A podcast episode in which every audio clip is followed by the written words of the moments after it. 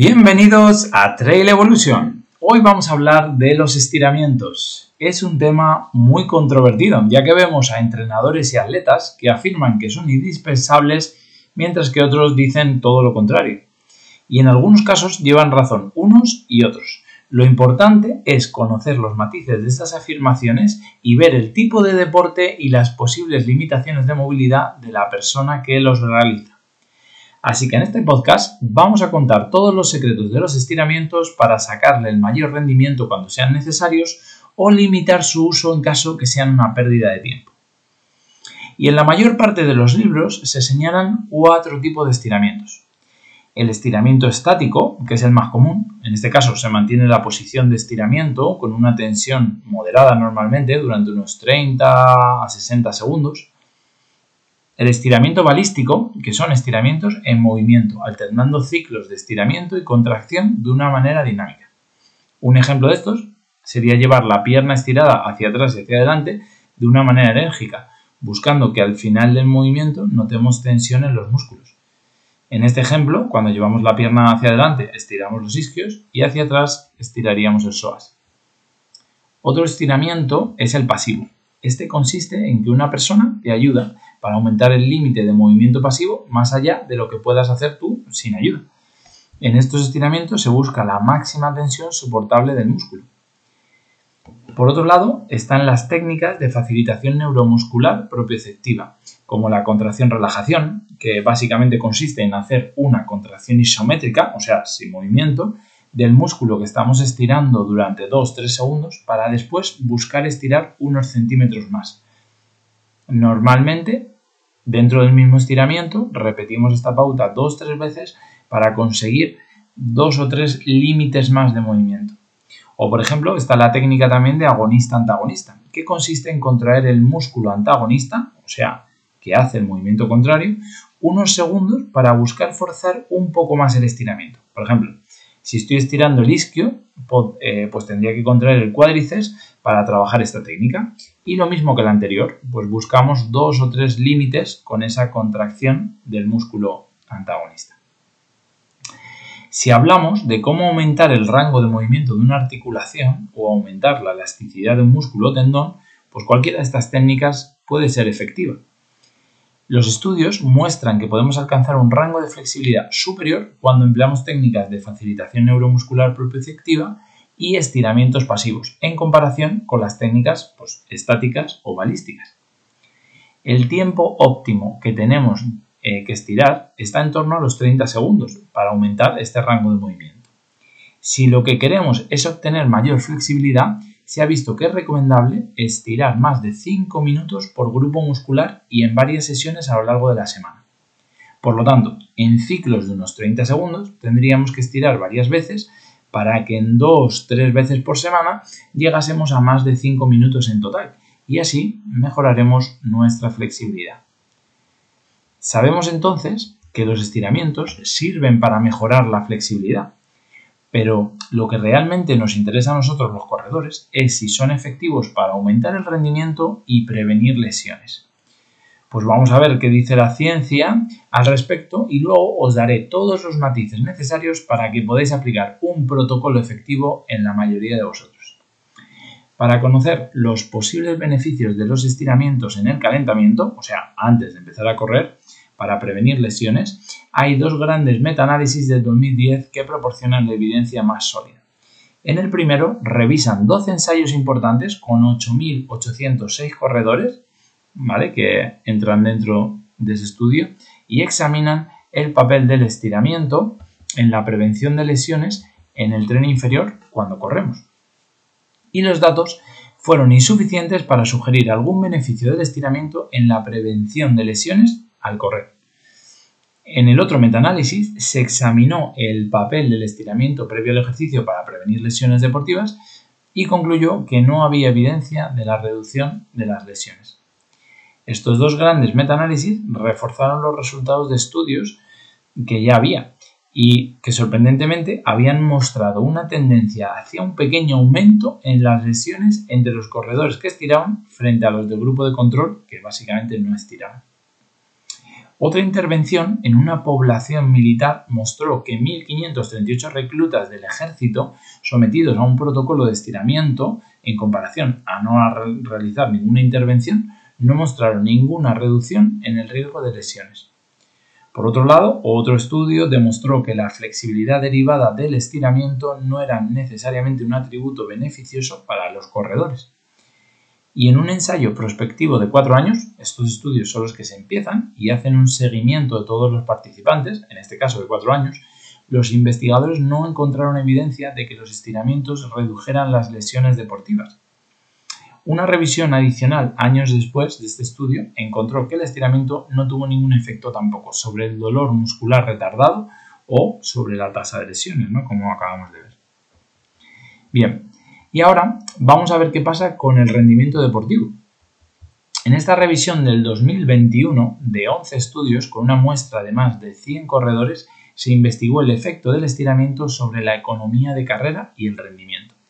Se observó que un solo ejercicio de estiramiento estático con una duración de hasta 90 segundos por grupo muscular puede conducir a pequeñas mejoras en la economía de carrera, aproximadamente un 1%, pero se encontraron efectos negativos en el rendimiento de carrera, menos 1,4%, así que más o menos comido por servido. También se observó que una sola sesión de estiramiento dinámico resultó en un cambio insignificante en la economía de carrera, que fue menos 0,79, ¿vale? Un peor rendimiento, pero un gran aumento en el rendimiento de carrera, que dio un 9,8% más. Por lo tanto, los resultados sugieren que aplicar estiramientos dinámicos durante el calentamiento de una duración de menos de 4 minutos aumenta el rendimiento en carrera. Los corredores menos flexibles obtienen mayores beneficios de estiramientos que los atletas con flexibilidad normal. Además, se puede sugerir que los corredores menos flexibles deberían aspirar a una cantidad óptima de flexibilidad, lo que probablemente daría como resultado una carrera más económica. En otro estudio se encontró que el estiramiento estático demostró un efecto negativo significativo sobre el rendimiento del sprint y en saltos, pero al incluir estiramientos estáticos y estiramientos dinámicos dentro del calentamiento, mejoró la economía de carrera y disminuyó la percepción de esfuerzo durante una prueba de carrera hasta el agotamiento, destacando los beneficios del estiramiento sobre el rendimiento de, resistencia. En otros estudios apuntan que si no se calienta, los estiramientos balísticos son más importantes. Y si hay un calentamiento previo, pues los estiramientos estáticos pueden ayudar, sobre todo en personas que tengan una limitación de la movilidad, que eso lo veremos ahora. Con estos datos podemos concluir que los estiramientos estáticos antes de entrenar o de competir no nos ayudan ni para rendir mejor ni para prevenir lesiones posteriores. Puede ser que la percepción de esfuerzo disminuya, aunque bueno, hay que seguir investigando. Los estiramientos dinámicos o balísticos sí que parecen tener un aumento ligero del rendimiento al hacerlos unos minutos antes, por periodos pues, de unos 3 minutos. Y ahora vamos a pasar a ver cómo influyen los estiramientos en el enfriamiento o sea, cuando terminamos de entrenar. Generalmente se acepta que aumentar la flexibilidad promueve mejores rendimientos y disminuye el número de lesiones. Por lo tanto, los ejercicios de estiramiento se incluyen regularmente en los ejercicios de enfriamiento. Sin embargo, en la literatura se han informado hallazgos contradictorios. Varios autores han sugerido que el estiramiento tiene un efecto beneficioso en la prevención de lesiones, pero por el contrario, también hay evidencia científica que sugiere que estirar no previene las lesiones. Parte de estas contradicciones se puede explicar considerando el tipo de actividad deportiva en la que participa un individuo. Los deportes que implican actividades de rebote y salto con una alta intensidad de ciclos de estiramiento y acortamientos, por ejemplo el fútbol, el tenis, el baloncesto, requieren una unidad musculotendinosa que sea lo suficientemente flexible para almacenar y liberar la gran cantidad de energía elástica que beneficia el rendimiento en estos deportes. Si los participantes de estas disciplinas tienen menos flexibilidad, las demandas de absorción y liberación de energía pueden exceder rápidamente la capacidad del músculo o del tendón, y esto puede conducir a un mayor riesgo de lesión. Estudios recientes han demostrado que los programas de estiramiento pueden influir significativamente en la viscosidad del tendón y hacerlo más flexible. Y cuando un deporte exige alta intensidad y movimientos imprevisibles, el estiramiento es una herramienta importante para la prevención de lesiones. En consecuencia, el mensaje para la prevención de lesiones en estos deportes es aumentar la flexibilidad. Por el contrario, cuando el tipo de actividad deportiva contiene movimientos limitados en el rango de movimiento o de baja intensidad, por ejemplo, correr o el ciclismo, no hay necesidad de una unidad musculotendinosa muy elástica, ya que la mayor parte de la generación de energía es por la propia contracción del músculo y no tanto por la energía acumulada en el estiramiento. Este, este, en este caso, el trabajo muscular necesita ser transferido directamente por el tendón al sistema articular para generar movimiento. Por lo tanto, estirar y así hacer que el tendón sea más flexible puede no ser ventajoso. Esta conjetura está respaldada por la literatura, donde existe evidencia sólida de que el estiramiento no tiene ningún efecto beneficioso sobre la prevención de las lesiones en estos deportes. Por lo tanto, para los corredores que no utilizamos grandes rangos de movimiento y que mantenemos un esfuerzo durante varios minutos o horas, más flexibilidad no se traduce en una menor incidencia de lesiones musculares. Por otro lado, cuando analizamos el papel de los estiramientos en la recuperación después de entrenar, también hay evidencia sólida al respecto. En una revisión de estudios del 2021 comparan hacer estiramientos post-entrenamiento con simplemente descansar en la recuperación de la fuerza, el rango de movimiento y el dolor post-ejercicio. Y encuentran que no hay diferencias. Te recuperas igual tumbado en el sillón que haciendo estiramientos. Así que la evidencia pone de manifiesto que estirar después de entrenar no mejora la recuperación y por lo tanto tampoco mejora el rendimiento. Escuchando esto podríamos pensar que los estiramientos entonces no sirven para nada en los corredores. Pero antes de que os olvidéis de ellos, os tengo que decir que sí que tienen un papel importante. Cuando no existe una correcta movilidad debido al acortamiento de los tríceps urales, que son los gemelos isóleo, de los isquiotibiales, del psoas, del piramidal o el glúteo mayor, que son estructuras que en una gran parte de la población existe un acortamiento, sí que pueden resultar interesantes realizar estiramientos para prevenir lesiones. Además, cuando sentimos sobrecarga en un músculo, estirar también tiene evidencia de que nos ayuda a una correcta recuperación. Pero entonces, ¿cómo evaluamos si tenemos una buena flexibilidad de estos músculos que os he comentado? Pues como es bastante difícil explicarlo con palabras, os dejaré un vídeo en Instagram y en YouTube para que veáis cuáles son los rangos mínimos que tenemos que alcanzar. En este vídeo voy a mezclar un protocolo con una alta evidencia científica como es el Functional Movement Screen junto con conocimientos míos que he adquirido como fisioterapeuta a lo largo de todos estos años, ¿vale? Si llegáis a los parámetros que marco aquí, no tenéis que preocuparos demasiado por estirar en el día a día en el caso de que en algunos de los estiramientos no lleguemos al mínimo indicado, lo ideal sería trabajar ese rango de movimiento para optimizarlo y así prevenir lesiones. El mejor momento para estirar, en caso de que lo necesitemos, es tras un calentamiento suave de 15 minutos o después de las sesiones suaves que tenemos a lo largo de la semana, ya que una vez calientes hay más oxígeno en los tejidos y aumenta de manera natural la flexibilidad. No es buena idea estirar fuerte después de una sesión muy intensa o de muy larga duración, ya que se cree que al producirse pequeñas micro roturas después de estas sesiones, estirar las fibras puede ser contraproducente para la recuperación. Así que, viendo la evidencia científica, podemos determinar las siguientes conclusiones finales. 1. Hacer estiramientos estáticos antes del ejercicio no se recomienda.